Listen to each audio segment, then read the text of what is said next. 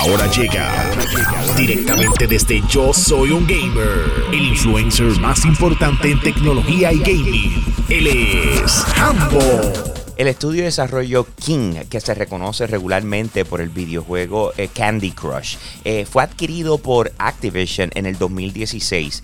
Desde entonces llevan trabajo para, trabajando para la compañía, pero sin embargo en julio hablaron del próximo videojuego que estarían lanzando. Y en este caso estamos hablando de un videojuego del personaje Crash Bandicoot, ¿ok? El regreso de Crash a, a nuestros nuevos tiempos, luego de haber sido, como quien dice, la mascota principal o por lo menos...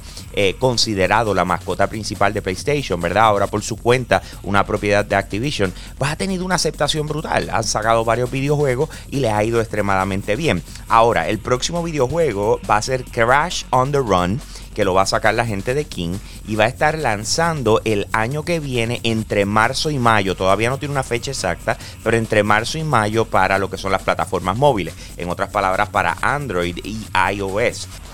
Facebook acaba de anunciar eh, una nueva integración a lo que viene siendo su plataforma de Facebook Gaming. En este caso, está siguiendo los pasos de Google Stadia, Amazon Luna y Microsoft Xcloud. A lo que me refiero es lo siguiente: ellos tomaron la decisión y dijeron, mira, ya esto se está convirtiendo en un trend este es el futuro donde vamos a streamear videojuegos en vez de tener que descargarlos, ¿ok? Hay unos videojuegos que vale la pena descargar, hay otros que simple y sencillamente tú los quieres jugar, darle play y empezar a jugar, no tener que esperar a que baje el juego completo, se instale, te ocupe espacio. En este caso, Facebook está diciendo nosotros nos vamos a enfocar en eso mismo, pero en juegos de celular, no en juegos de consola. Esto significa, imagínate por un momento que de repente te salió la promo de un videojuego y tú dijiste, ah, mira qué cool está ese videojuego. Regularmente tú oprimías el botón, te llevaba entonces a lo que era el Play Store, eh, tenías que descargar el juego, esperar a que bajara por completo para entonces empezarlo a jugar. Ellos están tratando de eliminar todo eso. Te salió la promo del juego, le diste play, empezaste a jugar y that's it. Si de repente no te gustó, pues ya se acabó. Esa fue tu experiencia con ese videojuego, no el hecho de que tuviste que esperar, qué sé yo, 5 o 7 minutos a lo que descargaba en su totalidad o que tuviste que esperar a, digamos, conectarte un Wi-Fi para que entonces lo pudieras bajar. Por lo menos esa es la manera en que ellos lo están viendo. Están haciendo unas pruebas beta en Estados Unidos. Después entonces seguirán probando en diferentes servidores alrededor del mundo. Escuchen bien, cuando tú compras un celular, cuando tú compras una consola eh, y te dice que tiene un almacenamiento de X cantidad, ah, un tera, tienes que tomar en consideración y restarle, aunque no te lo dice, pero tienes que restarle el sistema operativo que viene instalado. Eso no se eh, guarda aparte. Eso se guarda en el mismo sitio donde tú vas a guardar el resto de las cosas.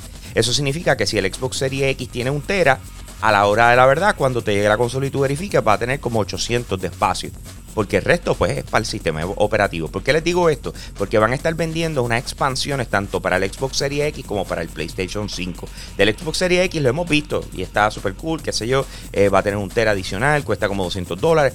Y tú dices, damn, sí, exactamente, va a costar eso porque son unas tecnologías nuevas. Eh, en el futuro quizás baje, pero inicialmente eso es lo que cuestan. Entonces de repente eh, no ha salido información de cómo tú vas a poder almacenar de manera externa en el PlayStation 5. Ahora hay unas filtraciones que están corriendo y entre ellas mostraron lo que pudiese ser un SSD externo de 500 gigas para el PlayStation 5 y aparentemente va a costar 115 dólares.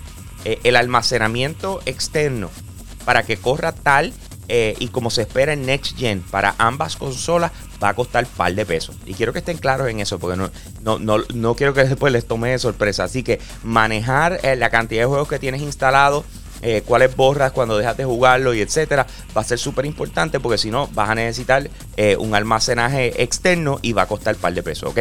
Más detalles sobre esto los comparto con ustedes a través de yo soy un gamer.com. Pasa por nuestra página web, de igual forma búscanos en Instagram como yo soy un gamer PR. Yo soy un gamer PR y con eso los dejo, mi. Aquí Hambo, me fui.